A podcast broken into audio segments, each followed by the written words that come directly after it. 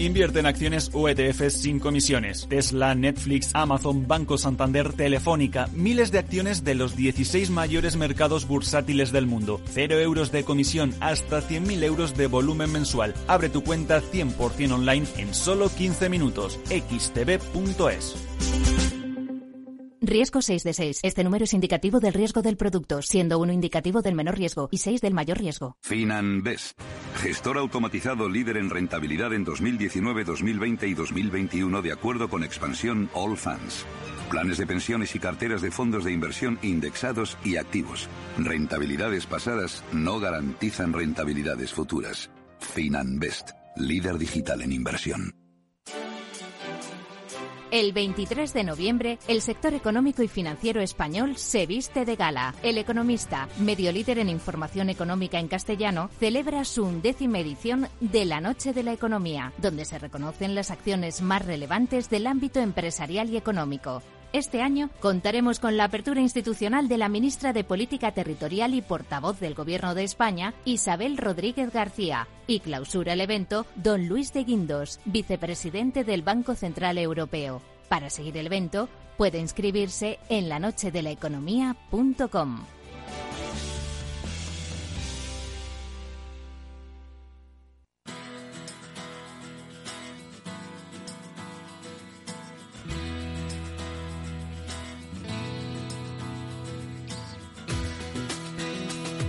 Después del trabajo, After Work, con Eduardo Castillo, Capital Radio.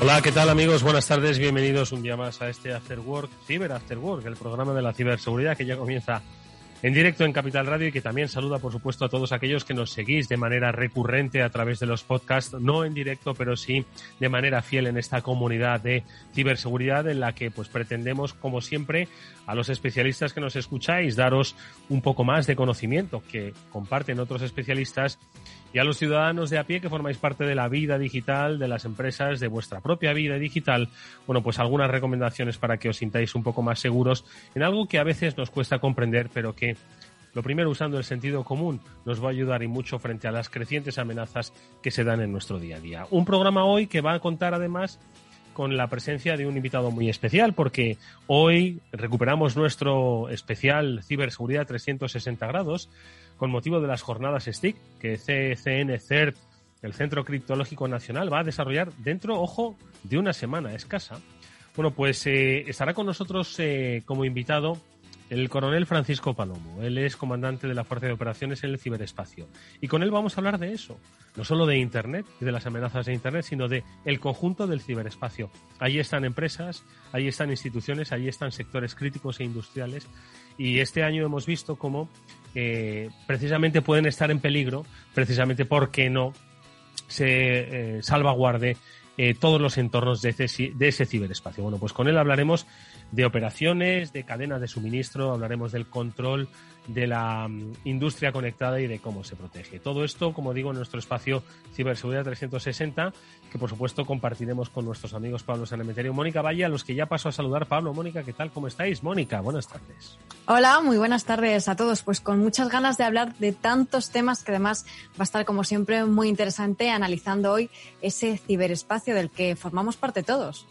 Me hace gracia además, luego se lo preguntaremos al coronel Francisco Palomo, el concepto de ciberespacio a muchos quizás les suene como palabra antigua, ¿no? De los orígenes de Internet, pero hoy mm. yo creo que es más de actualidad que nunca porque todos formamos parte del ciberespacio, más allá de lo que hacemos, digo, con la propia navegación en Internet. Es decir, vivimos en un espacio eh, cibernético conectado donde lo físico y lo digital cada vez tienen menos fronteras, ¿verdad? Por lo tanto, esa palabra yo creo que más que nunca hoy cobra protagonismo. ¿No te parece, Pablo Sanemeterio? Totalmente de acuerdo, Eduardo. Exactamente es lo que estás en, estás en lo cierto. O sea, cada día más lo digital y lo, y lo físico se tocan mucho más y, pues nuestros, nuestros compañeros, nuestros amigos y, las empresas cada día eh, están más digitalizadas, nosotros estamos más digitalizados y las consecuencias muchas veces de, las, de estar tan digitalizados las vemos en el mundo físico y en el mundo real. Bueno, pues de eso hablaremos eh, y muchas otras cosas más con nuestro invitado en este espacio de ciberseguridad 360 grados, pero también muchos otros aspectos. Comentaremos noticias y, por supuesto, haremos lecciones de ciberseguridad con los especialistas de Netscope. Enseguida vamos a saludar a Paco Ginel, que con él vamos a saber dónde está el origen de los ciberproblemas. Siempre hay un origen, una mala configuración, una mala praxis, una...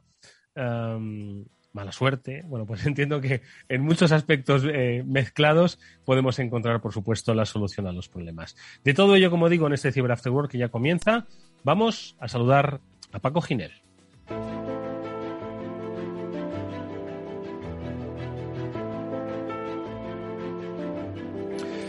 Paco es eh, responsable de, alianzas de Netscope. Hoy nos acompaña nuevamente para darnos pues, eh, cultura y, sobre todo, eh, conocimiento técnico sobre el origen de los problemas. Paco Ginel, buenas tardes, ¿cómo estás? Buenas tardes, Edu. Buenas tardes, Pablo. Buenas tardes, Mónica. Y buenas tardes también a todos los oyentes. Bueno, recuerdo, fíjate que la semana pasada, hablando con nuestro amigo Abraham Pasamar, él ponía de manifiesto lo importante que era saber qué es lo que había pasado. Que te han atacado, eso ya se sabe, ¿no? Pero saber qué es lo que había pasado, es decir, por qué se había producido ese ataque, eh, cómo había afectado y sobre todo entender del por qué se había producido ese ataque, cuáles eran las causas técnicas y humanas que estaban detrás de ello. Y hoy, Paco, entiendo que es un poco, eh, yo creo que la lección que desde Netscope nos queréis dejar, ¿no? Pues sí, precisamente cuando comentabais antes de la importancia del ciberespacio, ¿no? Y que como cada vez estábamos más insertos, todos particulares, compañías en el ciberespacio, porque cada vez hacemos más uso de esas aplicaciones que están en la nube, que no residen eh, localmente eh, en, en, nuestro portátil o en nuestro servidor, ¿no? De hecho, la adopción de aplicaciones en la nube aumentó un 22% solo durante los primeros seis meses de 2021. Y realmente para mantener en muchos casos la seguridad de estas aplicaciones, pues no basta simplemente con, coger la configuración básica que la aplicación aporta. Porque muchas veces vulnerabilidades, eh, errores de configuración o mala gestión de errores de usuario pueden causar problemas muy serios, ¿no? Imaginaros que cuando un equipo de seguridad de una empresa tiene que hacer esto para cada una de las aplicaciones SaaS con las que están trabajando, pues en el mejor de los casos se van a pasar todo el día haciendo comprobaciones manuales, corrigiendo parámetros de configuración tras parámetros de configuración y vuelta a empezar si hay una actualización de software, nuevas aplicaciones, usuarios, etcétera. Pero es que en el peor de los casos y a menudo sucede, desconocen a qué se exponen y operan en un estado de riesgo sin ser, sin, ser plenamente conscientes de ello. Y, es que este es el problema, porque a menudo estas configuraciones erróneas eh, eh, eh, y especialmente en aplicaciones SaaS sigue siendo una de las principales razones de los, de los ataques y representa aproximadamente un 52% de los, de, los, de los incidentes. ¿no? Eh, son casos en los que acciones no intencionadas comprometen directamente un atributo de, de seguridad de un activo de información. ¿no? Entonces, es muy importante cuidar mucho estas configuraciones y el cumplimiento normativo, que al final lo que hace es orientarnos hacia configuraciones de seguridad que se requieren pues, por un organismo público, por una organización internacional con sus, con sus recomendaciones o por eh, normativas sectoriales como las que existen en banca, sanidad, etcétera es importantísimo, sobre todo porque los ciberdelincuentes se aprovechan a menudo de estas malas configuraciones. De hecho, un, ciberataque reciente, muy conocido, eh, utilizó eh, eh, el que utilizó la, vulnerabilidad de SolarWinds comenzó con una mala configuración del servicio SaaS. ¿Por qué? Pues porque SolarWinds recomendaba que las empresas excluyeran el proceso de actualización de su aplicación de los chequeos anti-malware. Entonces, pues esa fue realmente la puerta, una de las vías por las que el malware que provocó todo el incidente de SolarWinds se coló en todos los clientes vía una actualización del propio software de SolarWinds. Mm. Entonces, una sola configuración errónea en una plataforma SaaS puedes poner nuestros datos o abrir la puerta a un ataque sofisticado como sucedió en este caso. Eh, Paco, de dos cosas. Eh, hablas de configuraciones o errores no intencionados, ¿no? Cuando se produce una configuración errónea, el por qué se produce. Es decir, estamos eh, teniendo una mala praxis, podríamos haberlo hecho mejor. Se trata de, que, como bien has dicho, se ha apelado al, cumplimiento ¿no? normativo. Y dice, oye, hay que poner decir, todas las herramientas para que esto sea seguro y que la configuración hay que probarla una y otra vez y mejorarla, ¿no? y evitar este tipo de cuestiones. Y dos, eh, estas, estos errores, estos pecados veniales, bueno, no sé si, tan veniales, ¿no? Que cometen a veces con esta configuración errónea, tiene solución, eh, ya que no se ha hecho desde, desde el origen, pues por lo menos desde la protección. Las dos preguntas, Paco. Vamos a ver, es, es que la gestión es muy complicada. ¿Por qué? Porque cada vez las empresas usan más aplicaciones SaaS y luego también hay y, creo que todos somos conscientes de ello y es un tema que habéis tratado múltiples veces, hay una carencia de profesionales de seguridad para cubrir la demanda del mercado. Entonces, mm, mm, yo creo que la vía es utilizar herramientas que automaticen estos procesos lo más posible. De hecho, Garner ha definido una categoría que llama SSPM, SaaS Security Posture Management, y que aplica a aquellas soluciones que evalúan continuamente el riesgo y gestionan el estado de seguridad de todas las aplicaciones SaaS que usas. Entonces, eh, estas, estas herramientas SSPM, SaaS Secure Posture Management, son importantísimas porque lo que están haciendo es monitorizar constantemente las configuraciones de, seguridad de las aplicaciones con las, con las, con las que trabajas, detectando errores en eh, mala configuración, eh, no cumplimiento con normativas que hayas definido tú que debes cumplir, eh, supervisando comportamientos de usuarios y administradores, identificando a los usuarios y las aplicaciones de riesgo y, en caso de detectar algún problema o alguna mala configuración, facilitando al equipo de seguridad instrucciones paso a paso para llevar a cabo las correcciones necesarias. Y esto en Netscope les ayudáis, entiendo, a ello, ¿no?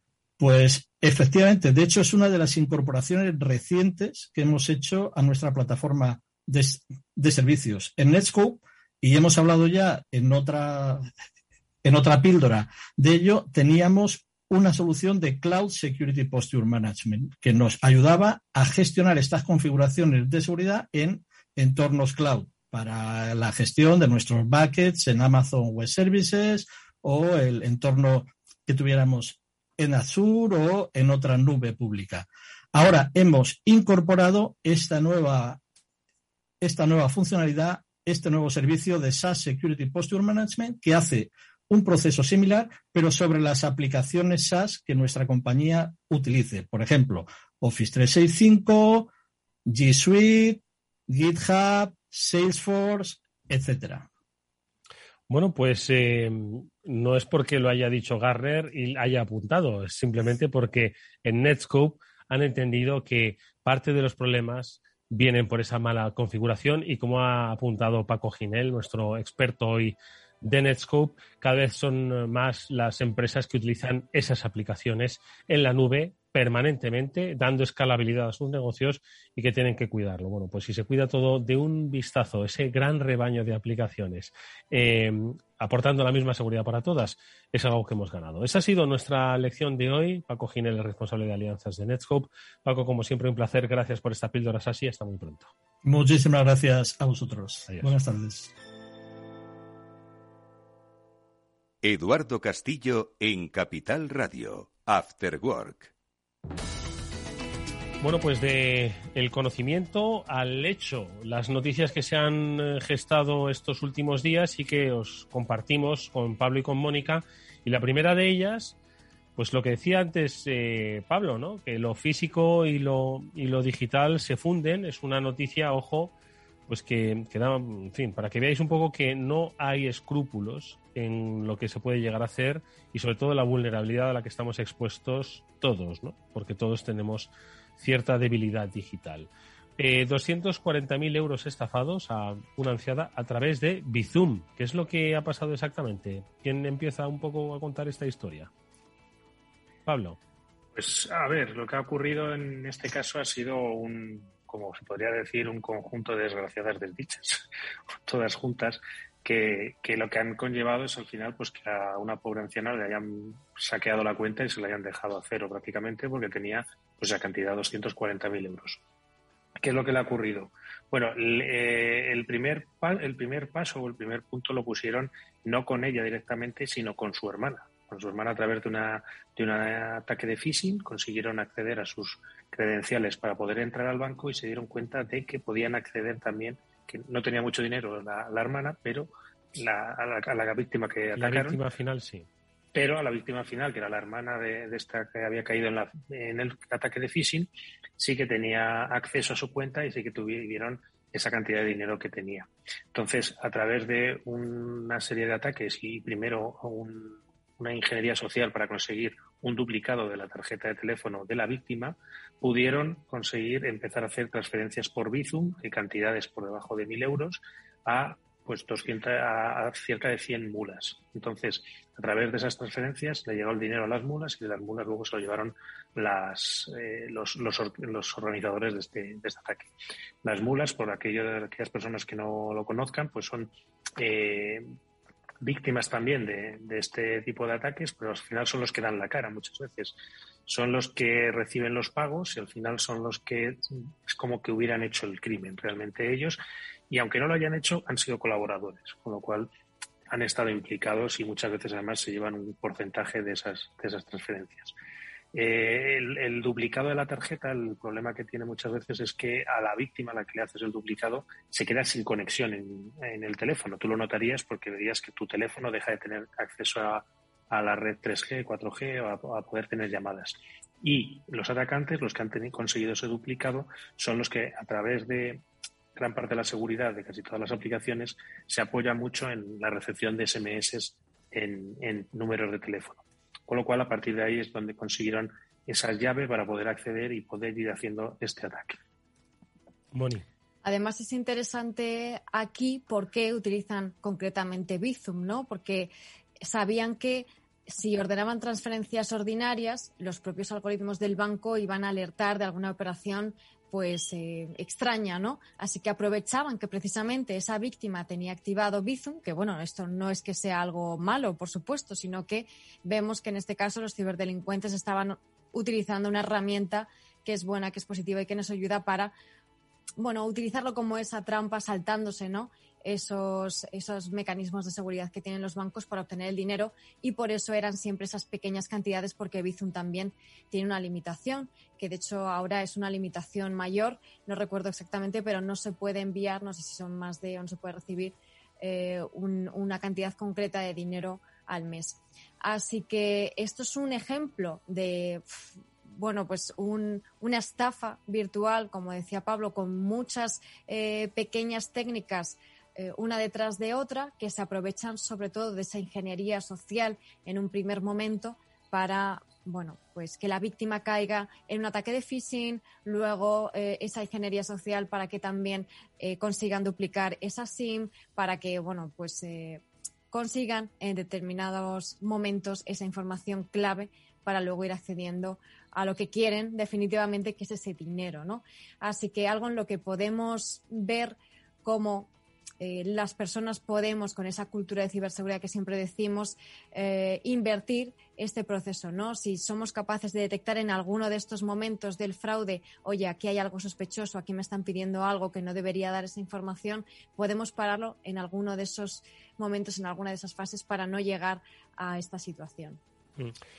Y todo comenzó con un phishing, de los que llegan a miles a nuestro correo electrónico, es. a nuestro SMS, mm. al paquete que estamos esperando, porque igual estamos esperando un paquete, pero no nos lo va a traer esa compañía eh, logística que dice. Muchísimo cuidado con, con todo esto. Mm. Bueno, pues eh, personas, eh, ciudadanos, pero también empresas, como hemos venido contando desde que empezamos el programa. En esta ocasión, al parecer, se ha producido un ataque de denegación de servicio a diversos medios digitales. ¿Qué es lo que ha ocurrido aquí en esta ocasión? No sé si el problema persiste todavía. Pablo o Mónica. Sí, de hecho, en una de ellas todavía persiste el problema.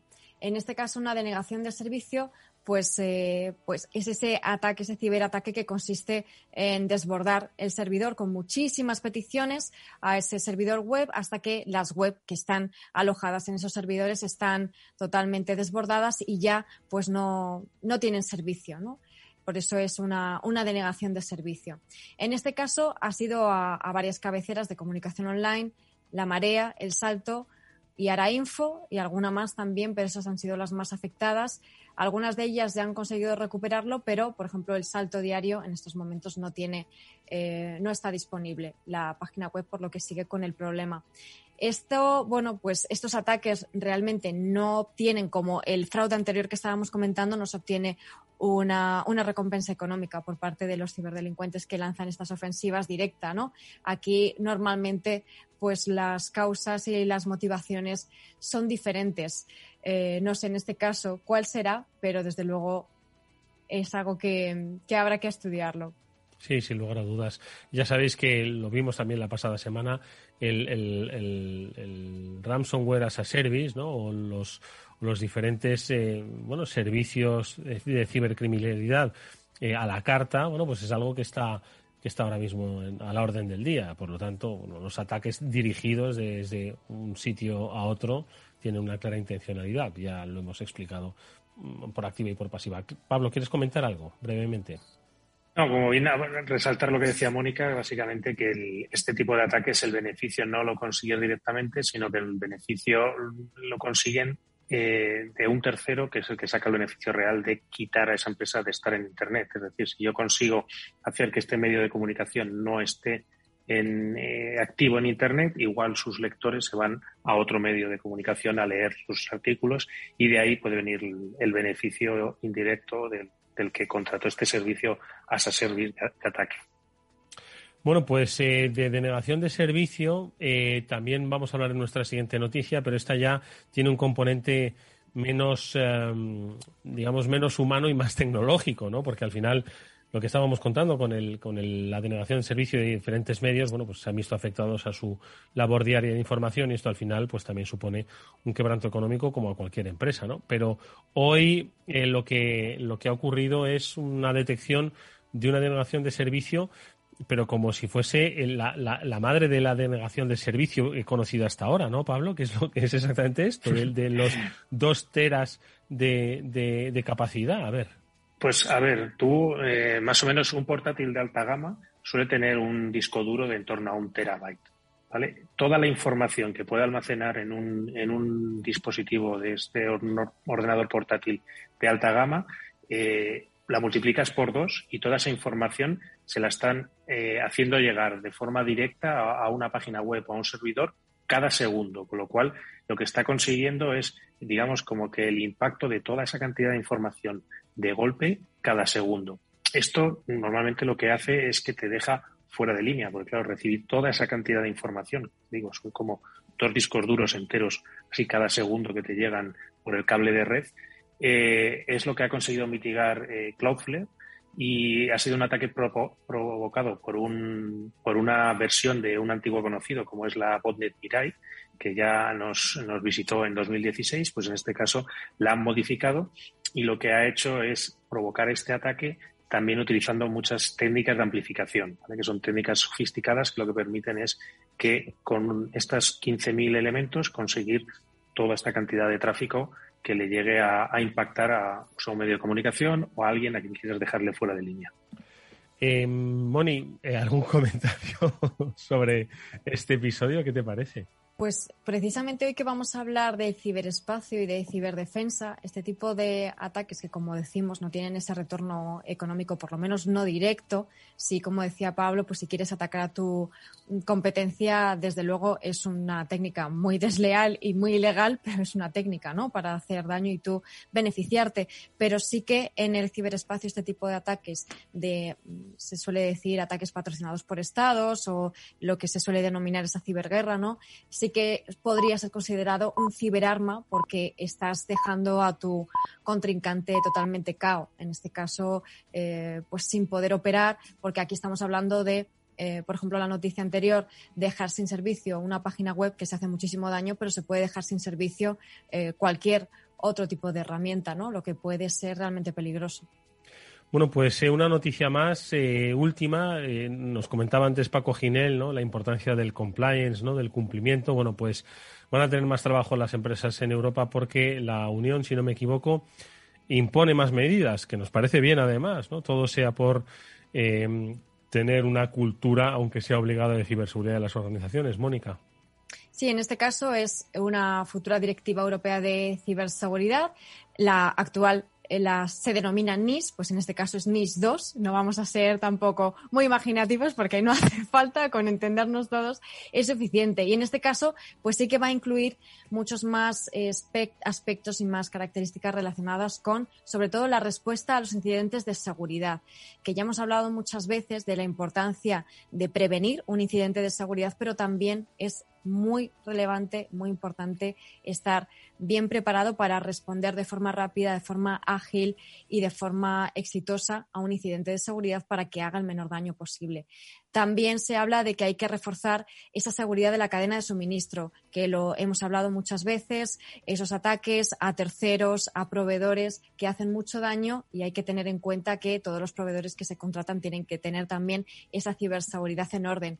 El cifrado de la información, de divulgación de vulnerabilidades, en definitiva que las empresas tienen que planificar mucho mejor su ciberseguridad y su manera de gestionar la ciberseguridad para identificar qué medidas tienen que poner para adoptarla y para mejorar su ciberseguridad.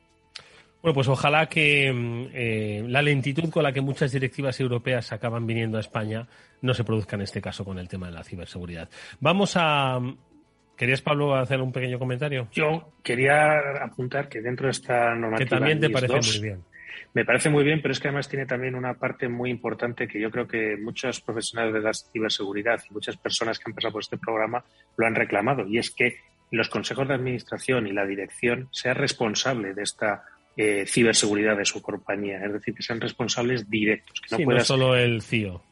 No solamente el CIO, no solamente el CISO, sino que haya responsabilidades legales. Yo creo que la GDPR, una de sus grandes eh, mm, valores o que consiguió mover los cimientos de la ciberseguridad fue esa responsabilidad económica. Aquí yo creo que se está hablando incluso de responsabilidad para las personas directivas, que es lo que puede hacer que nos tomemos más en serio la ciberseguridad. No hay mejor eh, patrocinio de una cultura de ciberseguridad que la amenaza eh, sobre la directiva. Ojalá sea eh, eficaz. Ojalá en este caso, claro, es una responsabilidad legal, así que desde luego que pone más los pelos de punta y, te hace invertir más, como solemos decir en ciberseguridad, que no gastar. Vamos a hacer una breve pausa, un pequeño consejo y volvemos. ¿Te sientes atraído por invertir pero no sabes por dónde empezar? XTB, el broker líder en el mercado europeo con más de 300.000 clientes, pone a tu disposición la mejor oferta del mercado. Cero comisiones en la compra y venta de acciones 7Fs de todo el mundo hasta 100.000 euros de mensual. El proceso es muy sencillo. Entras en xtb.es y en cinco minutos abres una cuenta completamente online. Además, vas a disponer de la mejor formación del sector a tu disposición, análisis de mercado y atención al cliente en castellano y disponible las 24 horas al día. Con XTB inviertes en calidad, oferta, confianza y seguridad. XTB.es. Riesgo 6 de 6. Este número es indicativo del riesgo del producto, siendo uno indicativo del menor riesgo y 6 del mayor riesgo. After Work con Eduardo Castillo. ¿Suben la inflación y los tipos de interés? Gestionar con destreza y hacer frente a lo irracional es nuestro trabajo en Lazar Fund Managers. Aproveche las oportunidades de la renta variable y la renta fija global con nuestro fondo multiactivo sostenible Lazar Patrimoine SRI y de nuestra gestión flexible de renta fija con Lazar Credit Opportunities. Los fondos están registrados en la CNMV con los números 1890 y 1991 gestionados por Lazar Fresh Gestión con depositario en Cacéis y representados por BNP Paribas Security Services. Los riesgos del fondo son la pérdida de capital, la gestión discrecional, la renta variable, los tipos de interés, el crédito, los futuros, las contrapartidas y las divisas. El objetivo de rentabilidad y el capital invertido no están garantizados. Por favor, consulte lazanfarmanagers.com para obtener más información. ¿Qué es ir más allá? Con Arval podrás llegar donde te propongas de forma más sostenible. Y ahora, oferta especial Black Friday en Renting. Estrena coche. Nuevo Nissan Qashqai desde 339 euros IVA incluido sin entrada. Descubre nuestra oferta en arval.es. Inscríbete y te llamamos. Arval, la transición energética arranca aquí. Después del trabajo, After Work, con Eduardo Castillo. Capital Radio.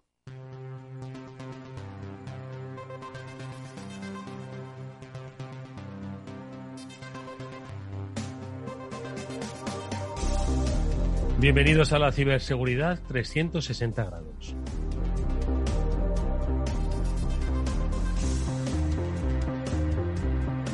Que hoy en nuestro espacio que desarrollamos con la ayuda de CCNCERT, del Centro Criptológico Nacional, va a hablar sobre el ciberespacio, concretamente sobre las operaciones en el ciberespacio y toda su implicación en la estructura de funcionamiento de un país, en el control de la industria, en las cadenas de suministros que como hemos eh, escuchado en numerosas ocasiones, muchas veces forman parte de ese talón de Aquiles de la seguridad, de eh, una red conectada. Bueno, pues Hoy, con la ayuda de nuestro especialista invitado, el coronel Francisco Palomo, que es comandante de la Fuerza de Operaciones en el ciberespacio, vamos a saber cómo se trabaja un poco más, cómo se producen estas operaciones. Coronel, bienvenido de nuevo a este programa. Buenas tardes, Francisco Palomo. Buenas tardes, Edu, Mónica y Pablo, y encantado de estar con vosotros de nuevo. Un placer que nos acompañes además en este escenario, en este especial Ciberseguridad 360 grados, a unos pocos días de la celebración de esas jornadas STIC en las que, por, por supuesto, va a estar representando eh, las operaciones en el ciberespacio y en el que eh, Francisco, sin ánimo de desvelar cuáles, eh, esas, eh, cuáles van a ser esos comentarios, esos análisis que vais a compartir en las jornadas STIC, sí que nos gustaría, como ya hiciste en su día, pues para todos aquellos que se incorporan nuevamente a esta comunidad de ciberescuchantes, que nos hables del ciberespacio, del concepto, porque quizás mucha gente no lo tiene definido y piensa que eh, su ciberespacio es un móvil que también, o ciberespacio es el control de la industria de un país, ¿no? Entonces, entender el ciberespacio, ¿cómo debemos entenderlo, Francisco? Bueno, pues yo creo que lo debemos entender de, de manera global, ¿no? Empezando por quizá lo que se puede ver de una manera más fácil, ¿no? Los sistemas de información, los, sistemas de telecomunicaciones, pero además teniendo en cuenta que también estamos hablando de sistemas de control industrial, de infraestructuras críticas y, podemos estar hablando desde un teléfono móvil, que seguramente es lo más obvio para todos nosotros, a un sistema que para hacer radiografías o, para tomar pulsaciones y que dentro embebido lleva una serie de sistemas y que también pueden ser atacados. Em, y cuando hablamos, eh, eh, algo de operaciones en el ciberespacio, em, ¿cómo, debemos entender el concepto de operaciones en el ciberespacio? Nos has definido este entorno perfectamente, ¿no? Que va desde lo más eh, pequeño hasta lo más grande, ¿no? La propia infraestructura de, un país, ¿no? Industrial. Pero cuando hablamos de operaciones, ¿a qué nos referimos? A, entiendo, a la gestión de las mismas y a evitar que se produzcan operaciones en nuestra contra. Efectivamente, lo primero que pretendemos es asegurar la libertad de acción, en nuestro caso, con la ciberdefensa en los sistemas y redes del Ministerio de Defensa, eh, obtener información de todos esos posibles actores que, que podrían o que están intentando atacar nuestros sistemas y, y ya si ese atacante ha conseguido tener éxito, ser capaz de responderle de la manera adecuada. Buenas tardes, Francisco. Un placer tenerte en este Ciberseguridad 360 grados en el que precisamente estamos intentando desgranar en este espacio y explicar esa importancia ¿no? de la ciberseguridad de una forma holística, por eso lo de los 360 grados. ¿Qué hay que tener en cuenta en este sentido en el ciberespacio? Eh, ¿Cuántos elementos hay que tener en cuenta a la hora de, proteger y asegurar ese ciberespacio? Bueno, yo creo que, tenemos que pensar el, lo, lo, primero que es la parte física, ¿no? Que el, todos los dispositivos, toda electrónica de red, luego la lógica que lleva asociada, que al final son esos sistemas operativos y esa configuración que habéis hablado anteriormente y que a veces no se hace de, de la manera más adecuada. Mm. Y luego, por último, eh, nuestra identidad digital, eh, darnos cuenta de que muchas veces cuando montamos un sistema estamos exponiendo eh, a Internet de manera pública mucha información que a veces ni siquiera nos damos cuenta y que puede ser utilizada por el por un posible adversario, por un atacante, por el enemigo, ¿no? Y eso incluye siempre a, al nivel 8 de OSI, ¿no? Que es el usuario y que normalmente se habla como el rival más débil y al que hay que concienciar para evitar que, eh, por mucho que configuremos todos los niveles más bajos, si al final el usuario no tiene una formación adecuada, va a facilitar que se produzcan esos ataques o que esos ataques tengan éxito. Y hablando, Francisco, de ese nivel 8, como bien indicabas, del, del, usuario y que es pues, muchas veces, en, ocasiones, el, el, eslabón más débil, pero en otras ocasiones es nuestra última barrera de defensa frente a un, frente a un ataque, eh, ¿Qué papel juega la formación dentro del mando conjunto? Pues yo creo que es fundamental. Primero, nosotros intentamos formar a todos los usuarios en general, sobre todo a los que están más expuestos a sufrir ataques, las direcciones de correo eh, que, que, están pensadas para dar un servicio, delegaciones de defensa, el personal que está en las agregadurías militares y luego, por supuesto, para el personal que se dedica técnicamente a, trabajar día a día en la ciberseguridad, en la que esa es su labor, intentar que tenga una formación lo más elevada posible y que sea capaz de detectar cuáles son las últimas tendencias para informar dentro de lo posible al usuario y que él sea capaz de ver cómo el ciberespacio está cambiando, cómo los ataques están evolucionando y que esas nuevas formas de ataque no les sorprendan. Y Paco, eh, dentro del, del, análisis ¿no? que el mando conjunto del ciberespacio eh, desarrolla sobre cómo evolucionan las, amenazas, las ciberamenazas, está sin duda alguna el, el, tema de la cadena de suministro. Antes hacías referencia ¿no? a otra referencia eh, sobre pues, eh, las configuraciones erróneas, ¿no? que son las que ponían en jaque un poco precisamente a esas cadenas de suministro para acceder a niveles superiores. ¿no? ¿Crees que este va a ser el gran reto de los próximos meses, años? Es decir, hacer que esa cadena de suministro se securice porque el, digamos, la, parte visible del iceberg eh, está totalmente securizada, pero la parte de abajo que no se ve todavía sigue siendo, sigue teniendo un gap en cuanto a securización importante. ¿Es ahí donde crees que se debe poner el foco, tanto desde el mando conjunto como desde la propia iniciativa de las empresas privadas? Bueno, por, por supuesto, como habéis comentado antes, el ataque de SolarWind ¿no? es un ataque típico de cadena de suministro y yo creo que le tenemos que dar mucha importancia.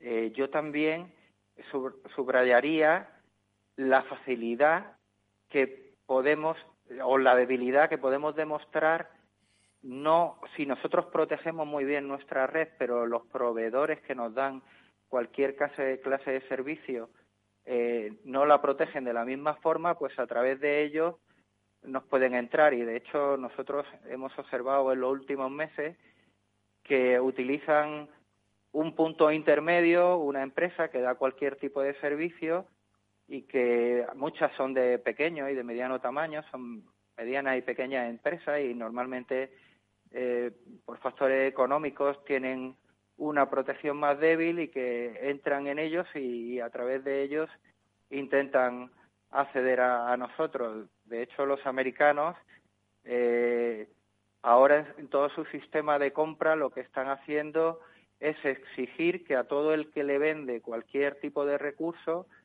previamente se le pasa una inspección de seguridad y se le exige una serie de criterios y si no, no van a poder actuar con ellos, no van a poder venderle recursos a pesar de, que hayan ganado un contrato. Mm. Estábamos comentando precisamente antes la nueva directiva europea en este sentido, la NIS 2, que precisamente pone el foco en esta cadena de suministro, ¿no? en los proveedores, en que las empresas también van a tener la necesidad o van a tener la responsabilidad de verificar que efectivamente toda esa cadena de suministro eh, es segura. Pero como sabemos, la seguridad 100% no existe y en, y en, este caso es mucho más complicado. ¿no? Estamos hablando ya de una cuestión de confianza en, en esos proveedores más que eh, de, de poder verificar que efectivamente están cumpliendo con todos los requisitos que se presuponen que deben tener. En este sentido, ¿qué pueden hacer las empresas e instituciones, administración pública, eh, para, bueno, estar más seguros en este sentido de que toda su cadena de suministro y sus proveedores no van a, van a generar un agujero de seguridad, Francisco? Bueno, yo creo que por lo menos desde el, al final, como tú bien has dicho, la seguridad 100% no existe, pero lo que sí que podemos hacer si nosotros intentamos cumplir o ser exigentes con la normativa al máximo, pues yo creo que estamos reduciendo el riesgo al mínimo, que es lo que tenemos que, intentar todos, ¿no? Que, llegue un momento en que el coste sea elevado, tan elevado para el atacante que elija otro objetivo y, y nos deje a nosotros, ¿no? Y yo, como ejemplo, pondría el, el, tema del esquema nacional de seguridad, ¿no? Que las administraciones públicas estamos intentando mejorar en el día a día y cumplirlo y adaptarnos a la normativa y en el momento en que detectemos algo informarlo para que al final los tres ser de referencia nacionales seamos capaces de, de reaccionar y apoyar y difundir esa amenaza para intentar evitar que se produzca en una empresa parecida del entorno o de, o de otro similar.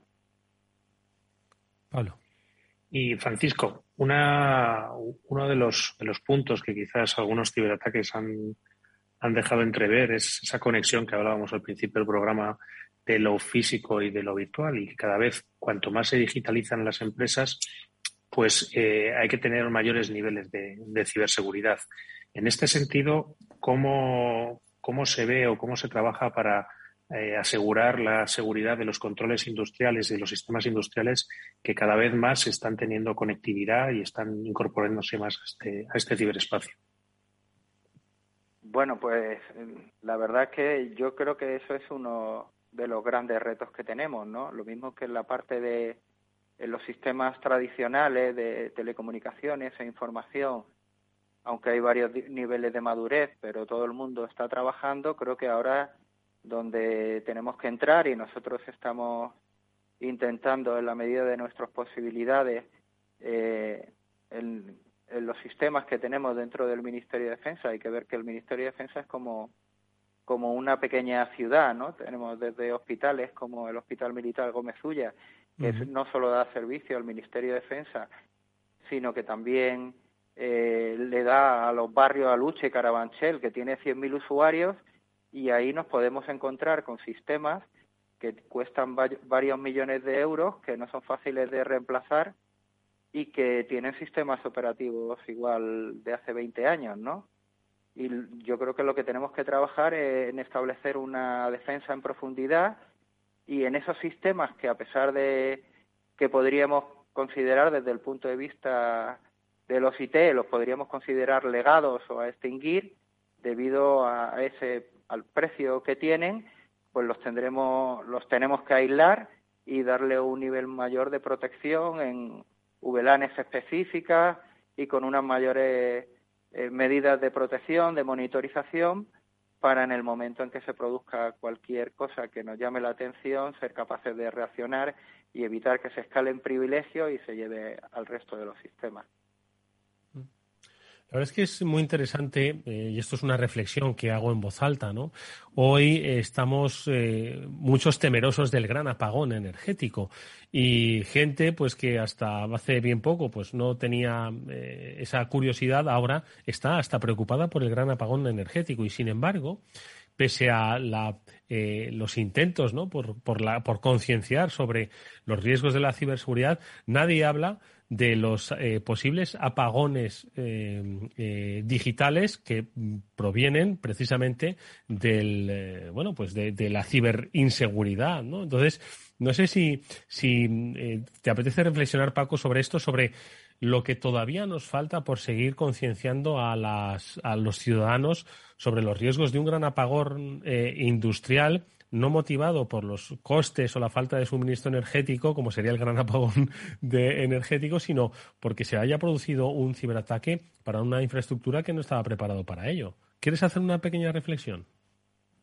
Bueno, yo lo que creo es que efectivamente hay cosas que nos llaman mucho la atención, ¿no? Como el, el tema del apagón energético, pero si en vez de atacar una empresa o una central nuclear o una central eléctrica que a todos nos puede llamar la atención, eh, podrían atacar a, una de las grandes distribuidoras de alimentación y el efecto podría ser igual o incluso peor, ¿no? Porque tendríamos desabastecimiento y bueno, ya lo vimos al principio del COVID como se crea un efecto, un efecto cascada y todo el mundo lo que hace es eh, comprar más y, doblar esa falta de suministros, ¿no? Muchas veces eh, pensamos en cosas que pueden ser importantes, que todos tenemos claro, eh, un aeropuerto, líneas de comunicación, centrales nucleares, pero hay muchas cosas por ahí que teóricamente no tienen tanta importancia, pero que al final el efecto puede ser el mismo o muy superior.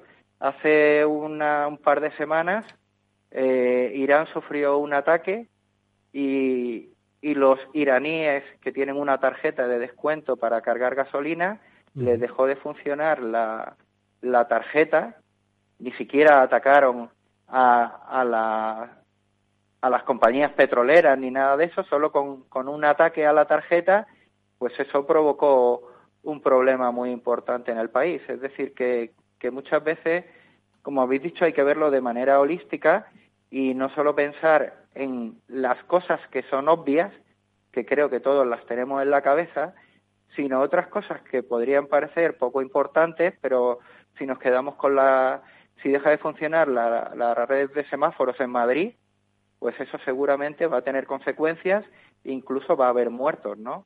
Tenemos mm. que ver que cosas que parecen no ser fundamentales para nuestra vida sí que lo son también y hay que protegerlas de la misma manera que las centrales nucleares o que los aeropuertos. Eh, por eso, Paco, me gustaría eh, destacar que en estas próximas eh, jornadas STIC, que comenzarán la próxima semana, pues el mando conjunto del ciberespacio va a desarrollar una serie de ponencias y una de ellas Insisto, no queremos que nos la desveles, queremos que la disfruten en directo los que mm, vayan a participar en las jornadas. Se refiere a las ciberarmas como un aviso a la industria española. Es, yo creo, Pablo Mónica, que es la primera vez que en el programa oímos hablar del concepto de ciberarmas. Hemos oído hablar de ciberataques, ciberamenazas, ciberinseguridad, pero ciberarmas, Paco, es la primera vez que entra en este programa, este concepto. Bueno, yo creo que tenemos que ser capaces de evolucionar y cuando ya nos han dado tantas veces, tenemos una capacidad en, en el Ministerio de Defensa, en las Fuerzas Armadas, de responder a un ataque, por supuesto siempre de una manera oportuna, legítima, proporcionada, pero esa respuesta tenemos que ser capaces de, de estar preparados para ella. Y eso implica tener una capacidad de ciberarmas. Eh, se pueden comprar en el mercado, pero ya está perdiendo uno la independencia digital. Y creo que las empresas españolas deben subirse al carro nuestro y apoyarnos, porque además eso significa, creo que, una inversión importante en investigación, desarrollo e innovación. Si todos vamos de la mano, todos vamos a llegar más lejos y vamos a permitir que el día que haga falta tengamos nosotros el control y no dependamos de un tercer país. Pablo, ¿qué te parece la reflexión de Paco?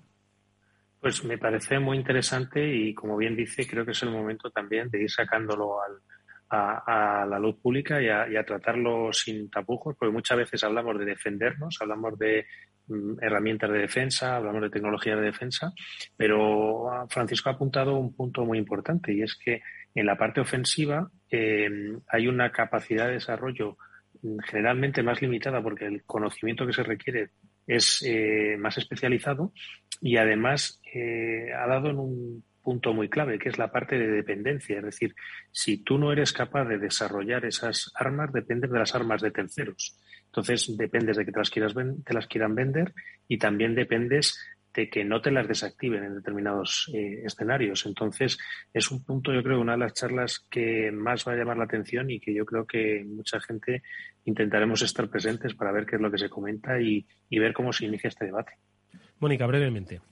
Sí, al final el ciberespacio, pues como espacio que es, alguien tiene que dominarlo, ¿no? Y en este caso, el hecho de tener tus propios, tus propias herramientas hace que nadie te pueda limitar esa, esa libertad de acción y puedes dominar ese, ese ámbito de una forma, bueno, pues una posición más ventajosa. Bueno, pues eh, es la confirmación de que son temas muy interesantes los que se van a desarrollar en esas próximas jornadas STIC, que el próximo día eh, 30 de noviembre, 1, 2 y 3 van a tener lugar y de las que daremos, por supuesto, buena cuenta eh, aquí en este Cyber After Work de Capital Radio y que hoy nuestro invitado nos ha adelantado brevemente sin desvelar, porque lo que queremos es que vayáis y lo escucháis y aprendáis y ha sido muy instructivo conocer cuál es ahora mismo el trabajo que se hace en esa red de en esa cadena de suministro que puede afectar tanto empresas privadas como empresas públicas eh, y condicionar pues el espectro industrial de nuestro país. Ha sido el coronel Francisco Palomo, comandante de la Fuerza de Operaciones en el Ciberespacio, del Mando Conjunto del Ciberespacio, al que te agradecemos, Paco, que hayas estado nuevamente con nosotros. Hasta muy pronto, mucha suerte. Muchas gracias y mucha suerte también a vosotros. Nos vemos en unos días en las jornadas del CCN. Ahí estaremos.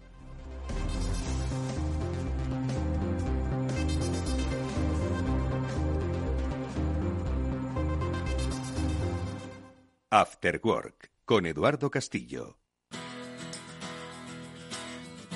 Bueno, pues eh, nosotros nos vamos a ir despidiendo precisamente eso, dando anuncio de que la próxima semana eh, este programa va a estar de manera intensa en esas jornadas STIC eh, celebradas eh, por el Centro Criptológico Nacional. Eh, daremos muy buena cuenta y lo haremos empezando por el lunes, porque en nuestro Cyber tendremos un programa especial en el que van a participar Luis Jiménez, que es el subdirector general de CCN, y de nuevo Javier Candau, jefe del Departamento de Ciberseguridad de CCN, para contarnos qué es lo que tienen preparada para toda la comunidad ciber en estas jornadas en las que Pablo Mónica vamos a estar allí eh, dando buena cuenta de este conocimiento y por supuesto poniéndolo al servicio y disposición de todos los oyentes y por supuesto de todas las eh, personas interesadas en el mundo de la ciberseguridad que deben ser, ojo, todos. Como decía antes Paco, el que tiene un móvil el que tiene el control sobre una red industrial. Eh, amigos, nosotros nos tenemos que despedir. Em, Paco, eh, Pablo, Mónica, que gracias que nos vamos. Muchísimas gracias a vosotros. y como bien has dicho, el ciberespacio somos todos y ahí hay que estar. Nos veremos, nos veremos el próximo lunes. Adiós.